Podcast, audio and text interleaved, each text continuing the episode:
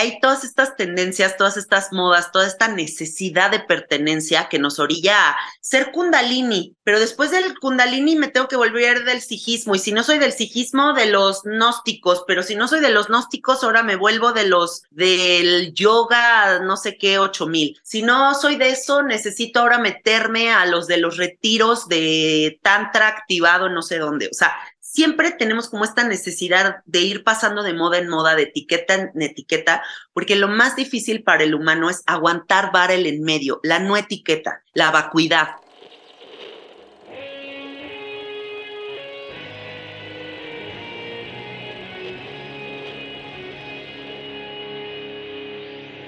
Bienvenidos a Volver al Futuro Podcast donde platicamos con las mentes que nos impulsan a crear el nuevo paradigma de salud y bienestar, conducido por Víctor Sadia.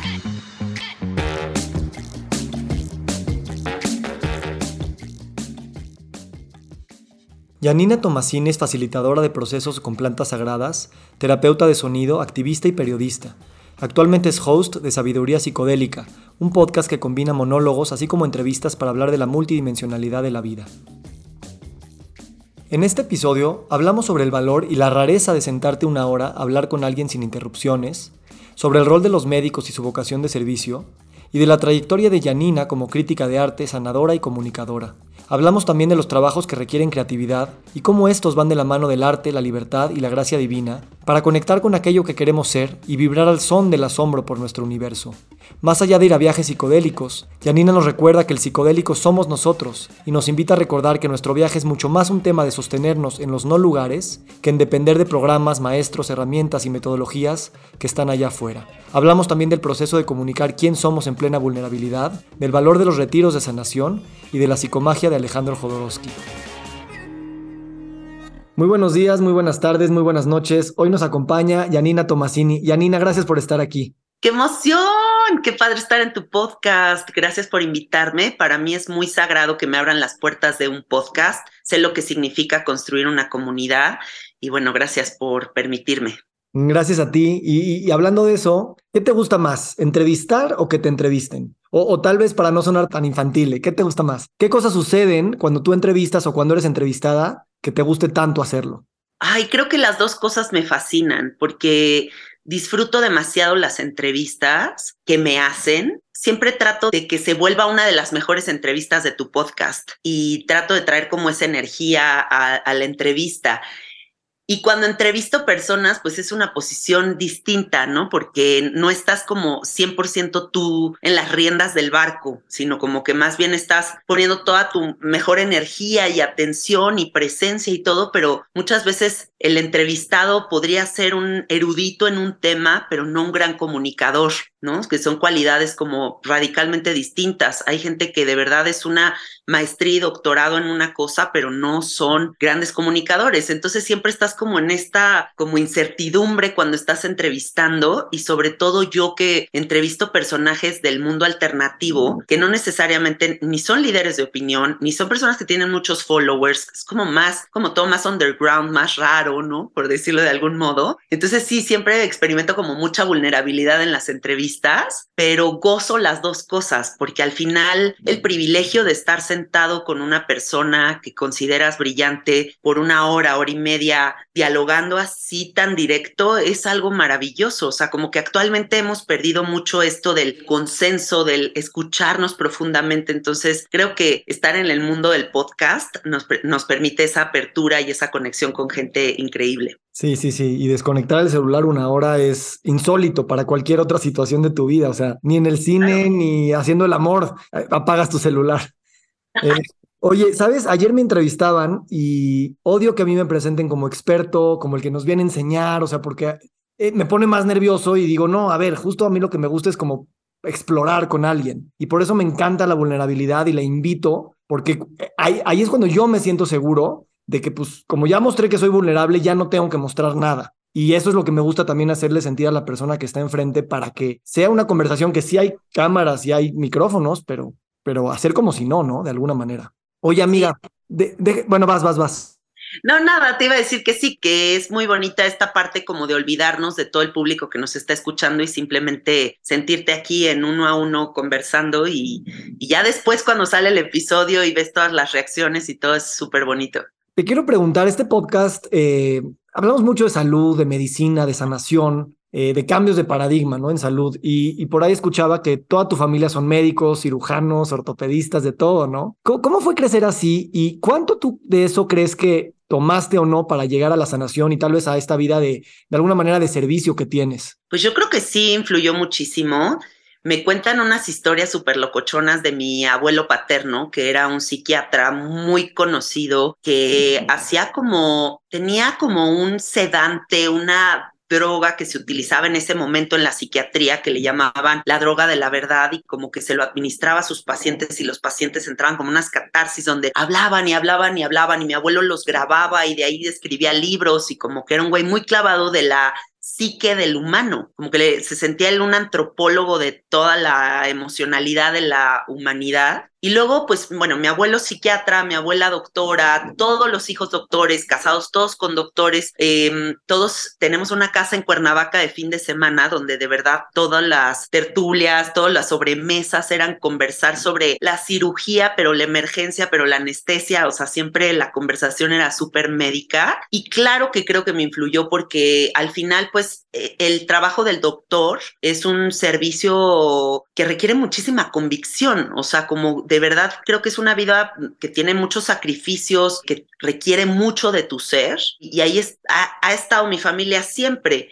Y entonces todos los primos Muchos de ellos también estudiaron medicina y fuimos pocos los que fuimos como diferentes y empezamos a irnos hacia otros lados. Y un día una amiga justo me dijo, me dijo, pues es que no te fuiste hacia otro lado, al final estás haciendo lo mismo que hacía tu familia, pero de otra manera. Y sí es cierto, creo que todas las personas que ayudamos al bienestar de las demás personas estamos al servicio. De alguna otra manera, el servicio tiene que formar parte de nuestra vida porque le da sentido a la existencia. Sin servicio, creo que por eso hay tanto vacío existencial, por eso la gente de repente te dice, es que no me gusta mi oficina, pero tampoco es que me estoy feliz en mi matrimonio, pero como que, y pareciera que nada es suficiente o nada está siendo increíblemente emocionante. Y no es realmente que no estén contentos en uno, dos, tres o cinco cosas, es que falta el servicio. Y cuando lo encontramos, pues la vida tiene otro sabor completamente distinto. ¿Qué opinión tienen en tu familia de, o sea, normalmente los médicos convencionales tienen muchos prejuicios y paradigmas respecto de lo alternativo, ¿no? Y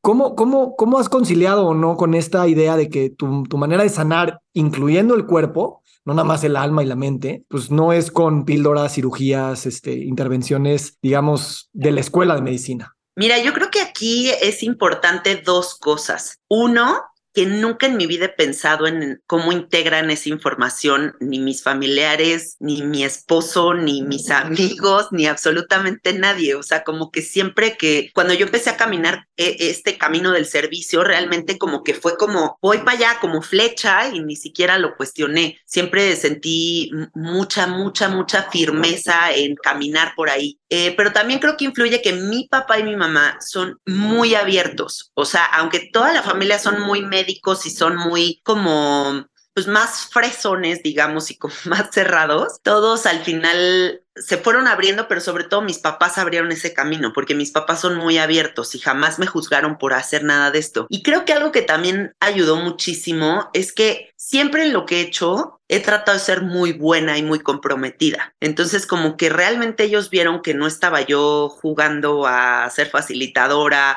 o no estaba jugando a hacer un podcast o no estaba eh, probando suerte con el camino de los psicodélicos, ¿no? Como que siempre he tenido una claridad de con relación a la responsabilidad y todo lo que estas puertas implican. Y cuando ves a alguien en esa firmeza, creo que es algo que se respeta. Y sabes, estos adjetivos de ser abierta y entregada, eh, yo los veo mucho en, en el arquetipo del artista. ¿No? O sea, el artista que, que, tiene que tener por definición esta apertura a lo nuevo, esta humildad y mantener los ojos abiertos, curiosos y listos también para que te destruyan lo que has construido y al mismo tiempo entregado a tu arte, disciplinado, este, tratando de no nada más brincar de un lugar a otro, sino de ir dejando algo que tiene una fortaleza. Y tú como escritora y como crítica de arte contemporánea, este, eh, se, me, hace muy interesante, ¿no? Cómo, cómo la sanación está tan ligada al proceso artístico. Es que yo creo que sabes qué pasa, que todos los trabajos que requieran de inspiración van a ir de la mano del arte, van a ir de la mano de la libertad van a ir de la mano de la gracia divina, que es ese canal que se abre cuando la mente se abre. Entonces, claro, o sea, quienes están experimentando psicodélicos muy probablemente empiezan a tener conciencia ecológica, pero comienzan a hacer performance, pero comienzan a pintar cuadros, hacer música y viceversa. O sea, como que son portales que van hacia el mismo lugar, que es eh, la manifestación de la belleza en la tierra. ¿No? Que eso me parece súper bonito, el compromiso con la belleza. Siempre yo he estado como muy comprometida con eso y me gusta rodearme de mucha belleza. Y entonces yo creo que por eso también di este salto como de irme del mundo del arte contemporáneo a toda esta parte de los psicodélicos y el podcast sobre psicodélicos. Escribir también es un estado de gracia, ¿no? Cuando estamos escribiendo estamos completamente conectados a la fuente. Con esto de que belleza es sanación, ¿qué cosas ¿Crees que colectivamente encontramos feas y necesitamos embellecer?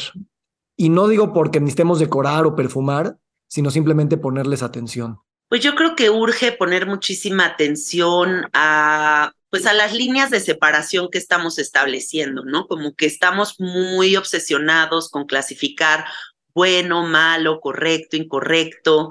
En el mundo de la espiritualidad lo vemos fuertísimo, o sea, toda la gente pensaría, ay, no, toda la gente que se dedica a las medicinas son tan unidos y todos se aman y todos se apoyan. Y no es cierto. Sigue habiendo los ayahuasqueros que dicen que los que sirven sapo son unos charlatanes y los que sirven sapo dicen que los que sirven peyote y que, o sea, nadie se pone de acuerdo. Y creo que es una urgencia que dejemos de clasificar el bueno y el malo porque nos estamos alejando de muchísimas posibilidades muy hermosas. Voy a poner otro ejemplo. Es como todo este universo de la tradición de los pueblos originarios, pero un movimiento de facilitadores comprometidos de buen corazón con muchas ganas de ayudar que también está haciendo. Y no podemos decir que esto es malo y esto es bueno.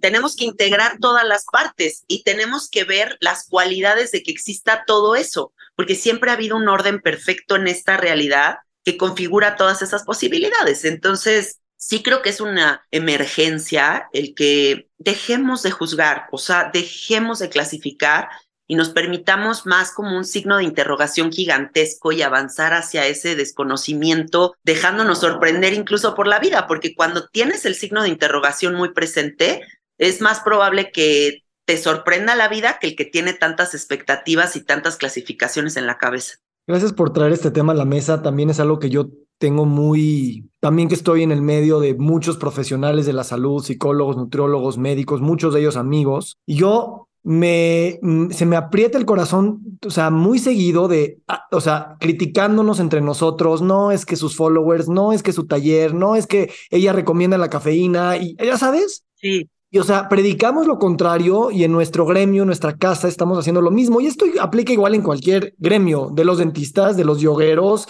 de los medios de comunicación, de los políticos, de los artistas. Pero si estamos en sanación, ¿cómo, cómo nos permitimos el, el no darnos cuenta de esa incongruencia? O sea, como colectivo creo que tenemos que ser y, lo digo mejor en término propio, ¿no? Porque asumo esta responsabilidad en mí, demostrar esta vulnerabilidad de que no lo tengo resuelto y a partir de ahí que a través de estos podcasts a través de la comunicación, ah, caray, esta persona tampoco lo tiene resuelto. ¿Qué, ¿Qué la ando yo criticando todo el tiempo? ¿no? Pero, ¿qué podemos hacer para embellecer ese proceso? Para que también se sienta como parte del proceso y no como, ay, pues ya Nina y Víctor dijeron, o simplemente eh, que sea algo incómodo, porque yo creo que ver esas heridas de donde salen esos comentarios es un proceso hermoso, pero pues hay que significarlo así. Mira, algo muy bonito de que suceda esto, estos conflictos, es humanizar a los facilitadores, es humanizar el mundo espiritual, dejar toda esta educación tan cristiana, tan católica que nos ha enseñado a que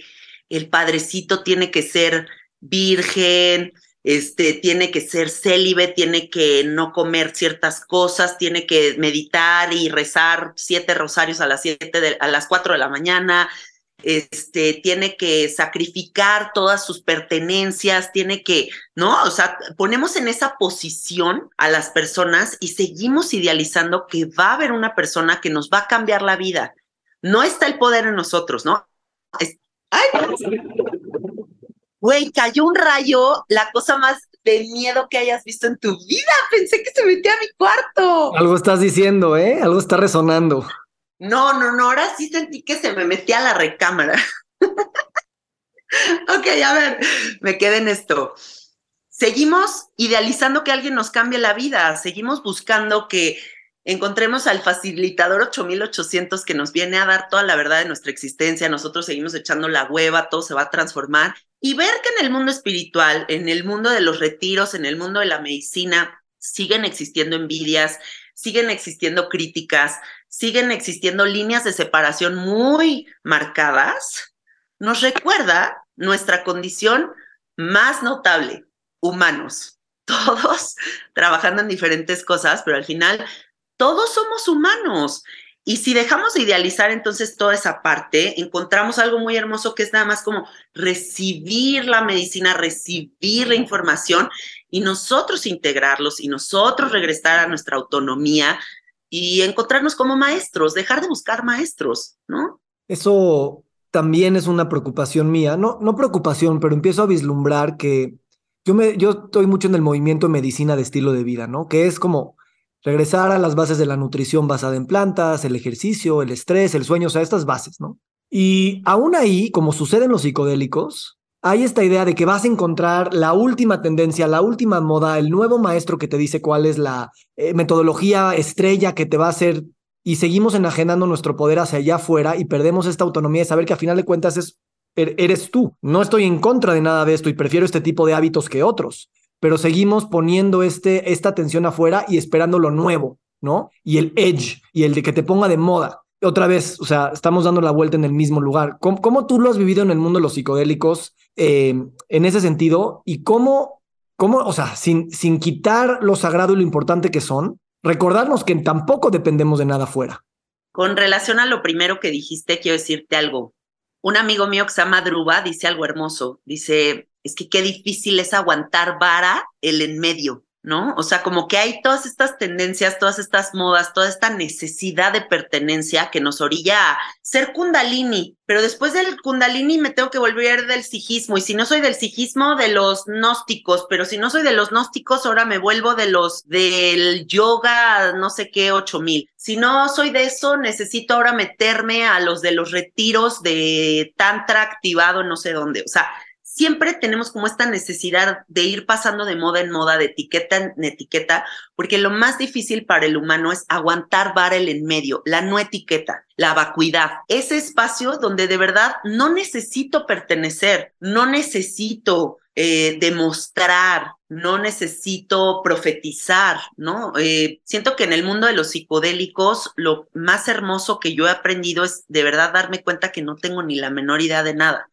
O sea, creo que dentro de más vamos sabiendo, menos vamos sabiendo. Y entramos en una humildad así profunda y verdadera de decir, güey, o sea, vine a disfrutar la existencia, eso, es, eso sí me queda claro, vengo a disfrutar esta oportunidad, pero no tengo el control de nada. Y creo que eso es lo bonito de toda esta moda, digamos, ¿no? De que eh, eh, esta, esta ventana que se está abriendo a la curiosidad con relación a estas medicinas. Pero urge, urge, y que toda la gente que lo está escuchando se lo grabe, urgen usuarios inteligentes. Yo ya me cansé y estoy en un momento muy decisivo de mis 10 años de servicio, yo ya me cansé de recibir aquí en mi estudio las bolsas de basura de la gente porque la gente no quiere hacer ningún trabajo previo ni ningún trabajo posterior. Eh, se sigue pensando que estas cositas son varitas mágicas de los milagros y neta no. Entonces sí tenemos que empezar a educar a la sociedad, si se está abriendo toda esta conversación, a ser usuarios inteligentes, a darse el tiempo para investigar a sus facilitadores, para investigar dosificaciones, si lo que se va a abrir con esa medicina es realmente lo que tú estás buscando. Hay tantas cosas que tienes que saber antes de abrir algo de esta magnitud. Y yo tengo esperanza, o sea, espero que todo lo que estamos haciendo con estos podcasts, con todos estos encuentros, le den esa información a la gente para que se lo tomen todo mucho más en serio. Gracias por decirlo, porque también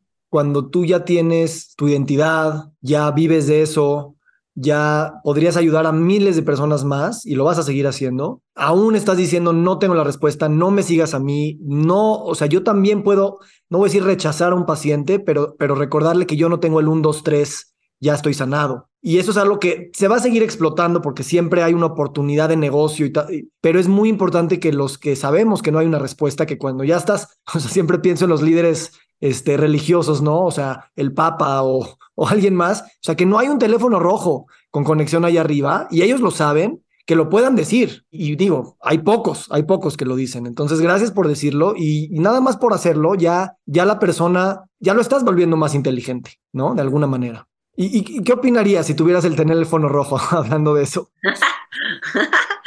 el teléfono rojo es el que habla directamente con el presidente, ¿no? Pues con, con, con ahí. lo más, o lo más para allá arriba.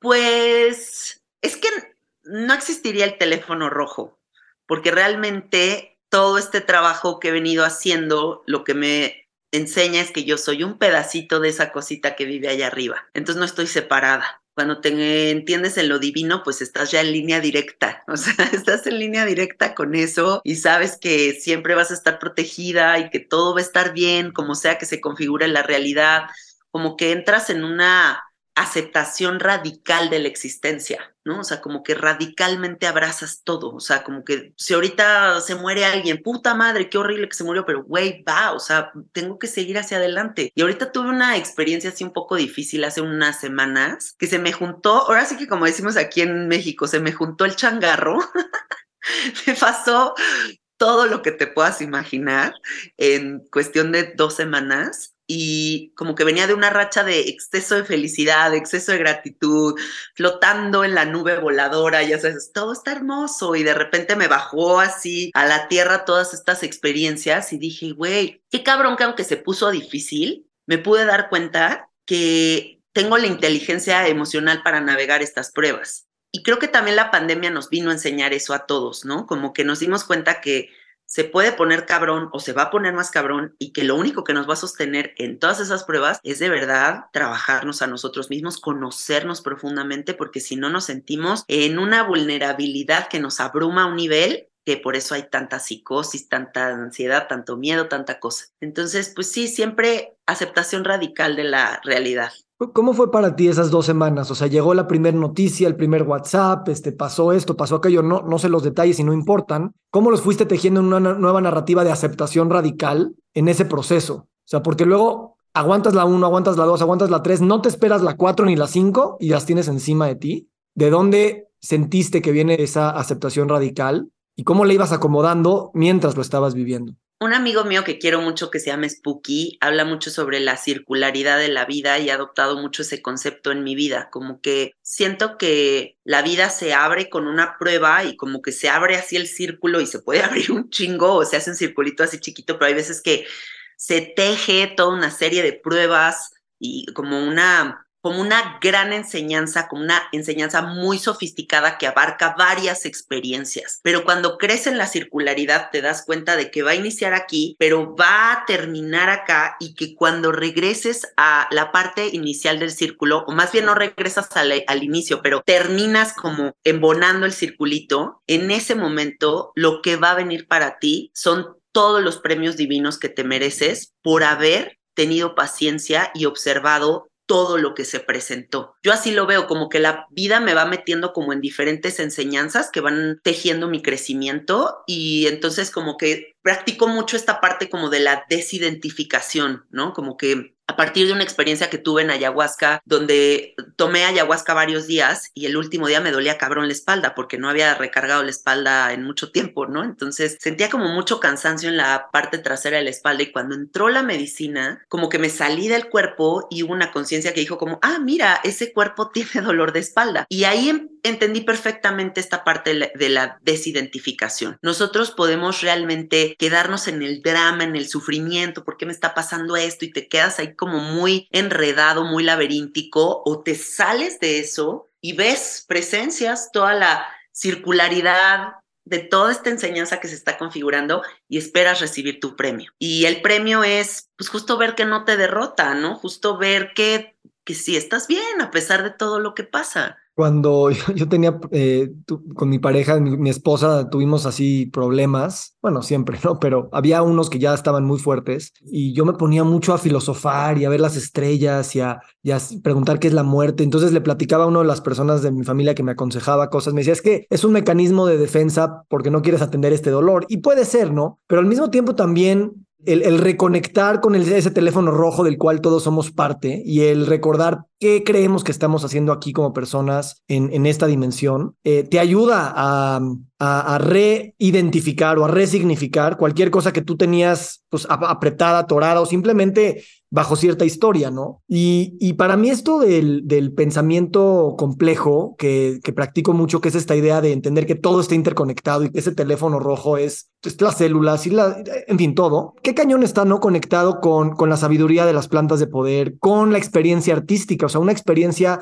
religiosa que puedes tener enfrente de una escultura o enfrente de, de, de los ojos de tus hijas o, o, o cada quien tiene sus cosas que dicen, ah, caray, ¿no? Cómo esa experiencia es completamente de identificación, ¿no? De yo soy y al mismo tiempo de desidentificación, de tampoco lo soy. O sea, también lo puedo observar y ver. Y jugar con eso, ese, ese sostener la vara en la vacuidad, eh, wow, o sea, wow. Sí, mantenerte ahí es lo más difícil de todo, porque es el espacio donde aceptas la vulnerabilidad de no saber nada, de trabajar todas tus aprensiones y que aún en ese descontrol y en ese desconocimiento te des cuenta de que siempre estás sostenido por amor, ¿no? O sea, al final eso es lo que vives en el sapo, o sea, ese momento en donde ya no hay nada y dices, madres, o sea, ya me morí, me quedé loco, ¿qué está pasando? ¿De dónde me agarro? De los pelos, del sillón, ¿de, de dónde me agarro? No te puedes agarrar de nada. Lo único que te puedes agarrar es de darte cuenta de que estás sostenido por amor. Y eso, metáfora de la vida, metáfora de las psicodélicos, o sea, todo el tiempo está pasando eso. Ayer te oía en uno de esos podcasts que grabas, que te entrevistan tus carnaliens,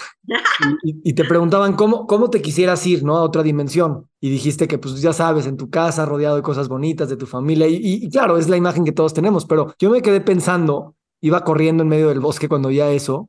Dije, ¿sabes qué? Yo prefiero ya haberme despedido de todos Digo, no sé, lo tengo que pensar, ¿no? Pero ya haberme despedido de todos, irme a caminar al bosque y aquí tirarme, o sea, y aquí quedarme, ya sabes, como que ni siquiera, no estoy seguro que quiera estar con más personas rodeado en el sentido físico presencial, sino en el que ya me despedí y ya me voy yo y me toca despedirme solo, de alguna manera. No, no sé qué te resuena eso.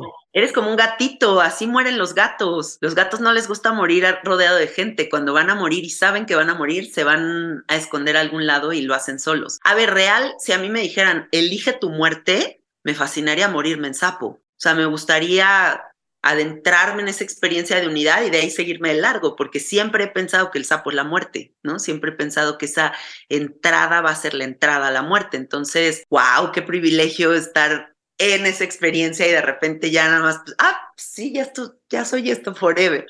Qué hermoso. Y hablando de identidad, o sea, obviamente tú ya eh, eres una figura pública, aunque no, no creo que te sientes una figura pública y eso es parte de tu, de tu encanto y de tu magia. Este, al mismo tiempo, pues se te meten cosas, ¿no? Escuchas los comentarios, hay una Yanina Tomasini que escribe, que pone podcast allá afuera. ¿Cómo mantienes esa identidad, desidentidad contigo misma? O sea, yo, yo me imagino y cuando te escucho así veo que has transitado muchos mundos, yo también de alguna manera. O sea, de repente un día digo, voy a aparecer del otro lado del mundo, nadie me va a encontrar acá y me quiero desaparecer, ¿sabes? O sea, quiero llevarlo a ese grado. ¿Tú fantaseas también con eso? Mira, voy a irme hasta el inicio. Yo cuando comencé a hacer todo este trabajo, jamás dimensioné en lo que se iba a convertir. ¿no? Yo pensé que mi podcast me iban a escuchar mis 10 mejores amigos y dije, qué cagado enviarles mensajes semanales a mis cuates, ¿no? Y que de repente vaya caminando en un aeropuerto y me diga gente de que ya ni una foto, y yo como, ¿qué pedo? O sea, eso se me hace loquísimo, como que de verdad para mí es una realidad aparte, no es algo que conviva en mi realidad diaria. Es algo que hasta que salgo y lo topo es como, ah, no mames que llega hasta acá, ¿no? O cuando leo los mensajes de la gente de que neta el podcast me cambió la vida y neta me abriste una dimensión distinta y no es que digo, wow, que sirva tanto y wow, que permeen tantos, en tantas conciencias de una forma tan poderosa. Ahora con estas experiencias que te digo que tuve difíciles en las últimas semanas, una de ellas fue como un escándalo en el Internet que es la primera vez en mi vida que me veo involucrada en algo así, porque realmente siento que todo mi mensaje siempre ha sido muy amoroso, muy amoroso. Nunca he abierto la conversación a algo negativo, no voy destruyendo gente por ahí, o sea, como que siento que todo ha resonado en una luz muy brillante, justo porque todo es muy amoroso.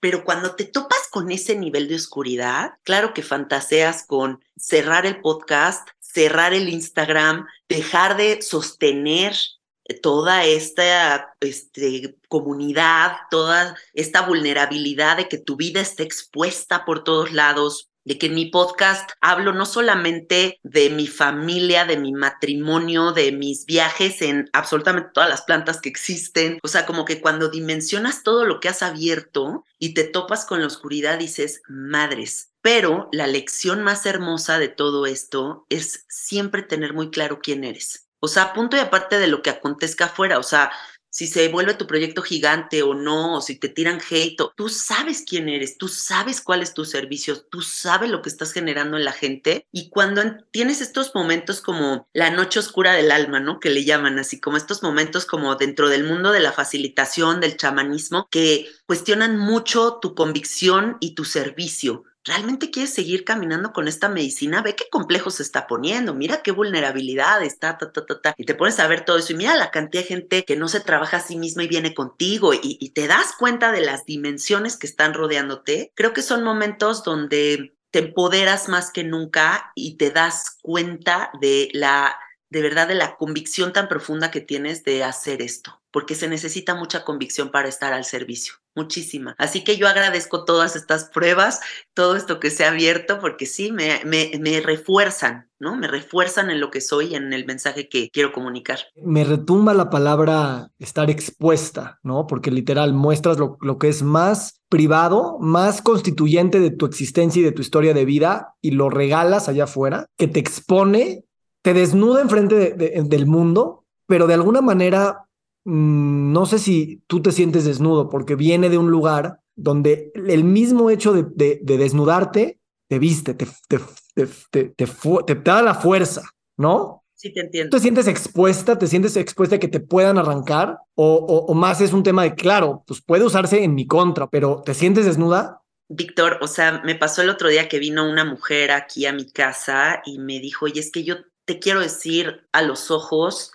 cuánto te admiro porque eres una mujer increíblemente valiente. Y como que, te lo juro que cuando me dijo esa palabra, que dije, ay, qué curiosa, o sea, qué cagado que diga que me considera valiente, ¿no? Como que dije, bueno, pues cada quien me pone los adjetivos que quiera. Cuando empezaron a pasar estas experiencias y te das cuenta de lo desnudo que estás ante el mundo, dices, ah, y cuando te das cuenta de la cantidad de gente que sigue cerradísima al mundo de los psicodélicos, la cantidad de prejuicio que hay alrededor de todas estas herramientas y todos los trips que se genera la gente alrededor de todo esto, pues sí, sí te das cuenta de ese encueramiento, de todo ese exposure, así como de toda esa exposición que tienes eh, ante el mundo, pero también te das cuenta, justo lo que estás diciendo, de que tu vulnerabilidad, la empatía, la, el sentir que hay otras personas que piensan igual que tú y que tú no estás loco, hace mucho más bien que todo lo otro. Entonces sí vale la pena pues vivir encuerado, ¿no?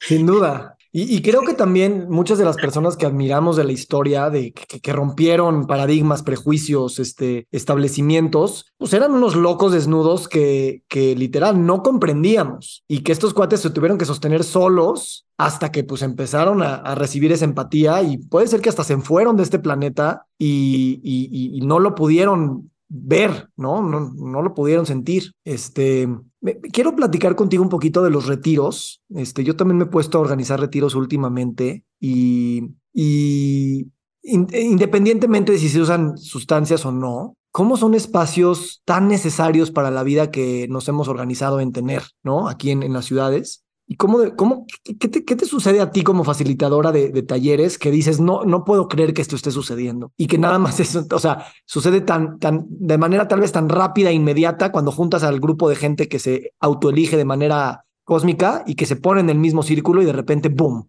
Mira, yo siempre he pensado que vivo en una nube voladora o sea, con una realidad alterna. De repente bajo aquí a la tierra y es como, ay, no mames que esto existe ya, y wow, así es la realidad, como que yo soy aire, aire y como que neta siempre estoy en otra dimensión. Cuando hago retiros, que por cierto es lo que más amo en la vida, o sea, me apasiona hacer retiros, lo que más me impacta es que a la hora de cerrar el retiro y hacer la parte integrativa de todo, lo que la gente destaca de mi retiro es ni siquiera las medicinas. O sea, lo más revelador para la gente no es la utilización de las medicinas, es conectar con otro humano. O sea, el conectar en grupo, el consenso, el, el colectivo es algo que le cambia la vida a la gente. Y eso es muy impactante porque entonces te das cuenta que lo opuesto es el nivel de soledad que hay. O sea, está muy cabrón lo sola que está la gente. Y sola mm, mm, podrías estar con tu familia, con tus amigos y con tu esposo y estar solo, porque no hay una empatía profunda, porque no estás psicodélicamente relacionado, porque no estás en los mismos temas, o porque no tienes una conversación realmente honesta o porque no te permites ni siquiera ser tú, yo qué sé, lo que sea que esté aconteciendo no no no permite una conexión profunda. Y cuando se generan estos espacios, voltean y dicen, "Ah, wow, que existe gente que está pensando igual que yo y que es igual de libre que yo y que es la oveja negra de la familia, qué chingón", ¿no? Y como como que siento que también los retiros marcan un parteaguas, como que es un compromiso mayor que solo ir a hacer medicina. Los compromisos van de la mano de muchas cosas que se tejen previas y posteriores. Y yo trabajo siempre de la mano de muchísimos psicoterapeutas muy metidos en la medicina y yo siempre hago mucho hincapié en, la, en lo importante que es prepararte previamente y posterior a todas estas experiencias. Yo lo digo aquí y siempre lo voy a sostener, los psicodélicos sin psicoterapia no sirven de nada. Si la gente no hace un proceso psicoterapéutico, difícilmente va a ser un parteaguas en su vida. Entonces eso está bonito, que los retiros siempre significan un compromiso mayor y la cuestión de no sentirse solos y escuchar a otros creo que es algo muy poderoso. Muy poderoso, ¿sabes? O sea, el, el primer momento, ya todos llegan, tal, cómo estás, no sé qué, pero la, la primera actividad, digo, cada quien hace otra, pero de vamos caminando por el cuarto y vámonos tratando de cruzar la mirada o de ver a alguien a los ojos y cómo al principio es ese nerviosismo y desvías la mirada y ves el piso y, y, y, cuando empiezas a conectar con otro ojo, de repente, o sea, literal, es como un portal realmente mágico. Y, y, sabes que, o sea, me encanta que dices que, o sea, tú eres aire y, vives en, ese, en, en la nube porque independientemente de los psicodélicos que, que, que, han popularizado esta idea del universo psicodélico, pues el, el, universo es lo más psicodélico que hay, la realidad es lo más psicodélica que hay. O sea, vete a parar a Paseo de la Reforma o a un aeropuerto. Literal, o sea, irte a parar a Paseo de la Reforma y, y, absorber eso que está sucediendo ahí, en vez de quejarte y, y moverte y los manifestantes y el tráfico. ¡Uh! O sea, tenemos un psicodélico aquí constante y nos queremos escapar de él, cuando ahí también hay un aprendizaje que ni siquiera te tienes que retirar al bosque o a los árboles para jalarlo. Y a final de cuentas ese es el viaje, retiras para regresar y vivir en ese estado aquí, ¿no?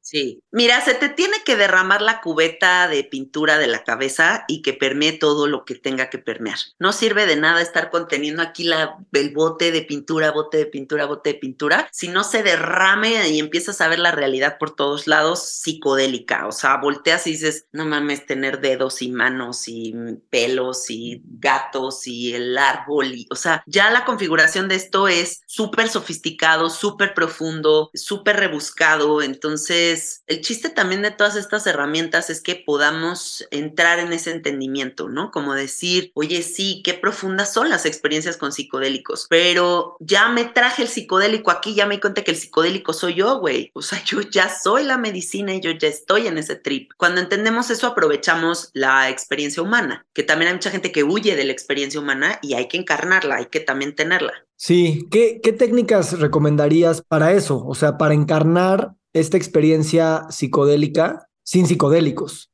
Y, me da risa porque no, no queríamos hablar tanto de este tema, pero es interesante. No estamos hablando de ese tema desde el lugar convencional de qué prefieres, ayahuasca o sapito o M, ¿no? Sino más bien eh, estas cosas que le queremos dar palabras que pues, tampoco tenemos tanto vocabulario, ¿no? Porque nuestro lenguaje es pues, el de aquí.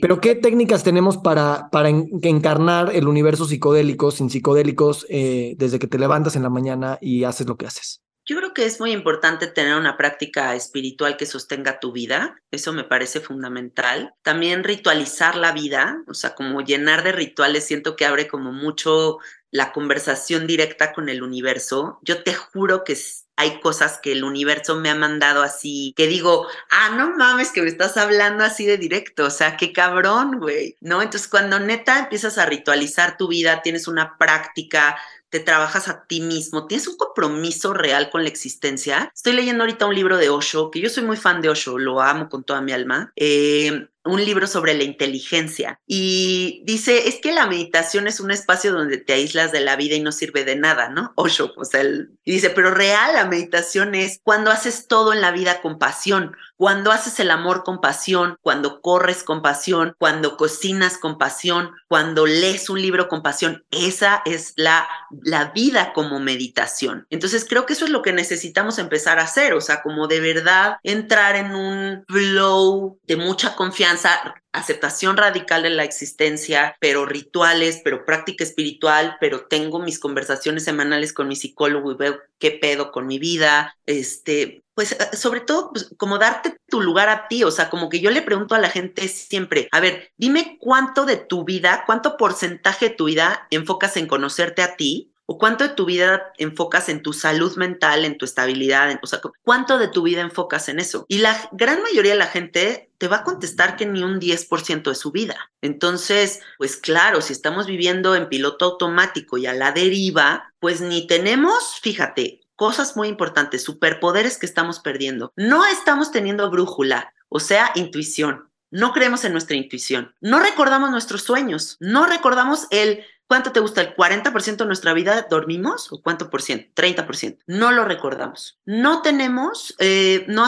no manifestamos arte. No hacemos arte. Aunque eres un canal para manifestar arte, no haces arte. No tienes una práctica espiritual, no, entonces haces toda la lista y por eso está todo el mundo como está, güey. Por eso la humanidad está emputada, porque neta se han cerrado todos los canales. Si no nos damos a la tarea de abrirlos, vamos a vivir una existencia súper frustrada. Gracias, me encanta porque es, o sea, es una técnica no técnica y está muy disponible como, como cualquier cosa, no hay que ser nada loco, ¿no? Sí. Este, ya me ibas a salir con el, con el Kundalini Power 8000, ya sabes. Güey, es que imagínate desde agarrar tu vaso de agua, o sea, y en vez de tomarte simplemente fondearte el agua, agarrar el agua y intencionarla. O sea, ya cambió ya cambió todo, ¿no? Que te sientes a comer y agradezcas tu comida. Eso es a lo que me refiero con ritualizar tu vida. O sea, que no te dejes llevar por la inercia. Todo puede tener una intención, todo tiene, puede tener una revelación, todo puede estar impregnado de gratitud, que es la medicina más chingona que existe en el universo. Pues eso, que hagan eso.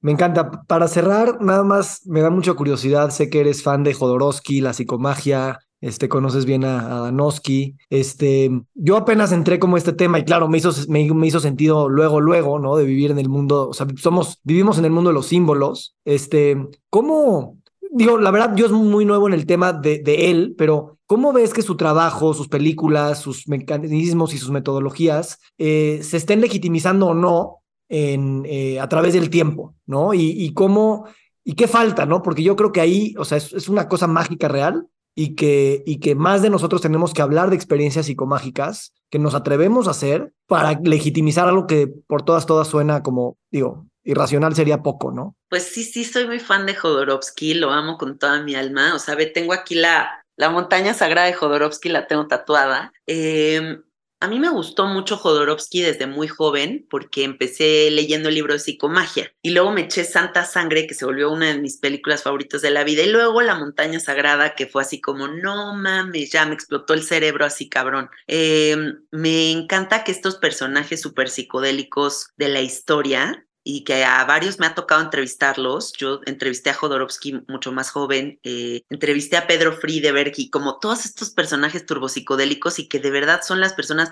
menos psicodélicas de la faz de la Tierra. O sea, no consumen psicodélicos, ellos ya están tripeados en otra dimensión porque así nacieron. Entonces, ¿Cuál era la pregunta sobre eso? O sea, si sientes que, que ah, con el tiempo se está legitimizando más esta, estas metodologías este, bizarras. Ah, ya, ya, ya, claro. Creo que mm, lo que va a pasar es que se va a ir popularizando cada día más estas herramientas radicales locas de transformación, porque se necesita un poco de esa locura se necesita un poco de creer un poco en ese misticismo. Eh, a lo mejor y realmente no quiero solucionar la relación con mi padre a través de ir al psicólogo y ta, ta, ta, no, a lo mejor y tu papá te despreció porque eras gay y traes un pedo atorado así cabrón con tu papá y lo que necesitas es poner un mono de tu papá vestido con una bandera gay y ponerle un pinche gorrito y cagarte de la risa. O sea, no sé, como sabes, estos actos psicomágicos súper locochones. Creo que es súper importante todo eso porque la psique no sabe diferenciar o sea, la mente realmente no sabe diferenciar entre pasado, presente y futuro. Y cuando estamos en procesos terapéuticos muy largos y con psicólogos con los que no progresamos, estamos reviviendo el dolor y reviviendo el dolor y reviviendo el dolor y realmente lo que necesitamos es ese putazo que de repente corte, así como espada, así toda esa tristeza o todo ese coraje o culpa, la puta culpa con la que vive la gente. Entonces sí, o sea, qué padre que se empiecen a popularizar todas estas herramientas. Yo confío cabrón en ellas. Y el efecto placebo, que no se nos olvide, ¿no? O sea, ¿cuántos estudios científicos hay donde le dan medicina a la gente y al otro 70% le dan una tic-tac y con esos cambia su vida? Entonces ahí comprobamos que neta todo está en la mente. Me encanta, me encanta, Janina. Pues gracias por este espacio. Nada más se hace espacio y suceden cosas. Y por reservar la tarde y por vivir ese rayo que tronó en tu casa este, conmigo. Y no sé si quieres decir algo más. me cayó un rayo en medio de la entrevista. Este, pues nada, agradecerles que nos hayan escuchado, que estén aquí sentaditos resonando con nuestros mensajes. Me encantó esta conversación, la disfruté muchísimo. Y gracias a ti también por voltear hacia acá y, escucharme y darme el, espacio para. gracias. A mí me encanta escucharte, me encanta tu uso preciso de groserías. Es, es, es así, es elegante así es como se deben de usar. Entonces, gracias por enseñarnos ese español este, bien usado. El otro día recibí un mensaje de una señora que me decía, amo tus mensajes, pero qué grosera eres. Pues sí, pero e, es porque eso te está oyendo desde sus oídos y las groserías son muy precisas, nada más hay que saber cuándo y cómo. Sí. Y, tú, lo, tú lo has practicado, entonces ya, ya, ya, ya aprendiste, gracias. Gracias a ti, qué padre. Te mando un abrazo, Janina, que estés muy bien. Igualmente, adiós a todos. Gracias.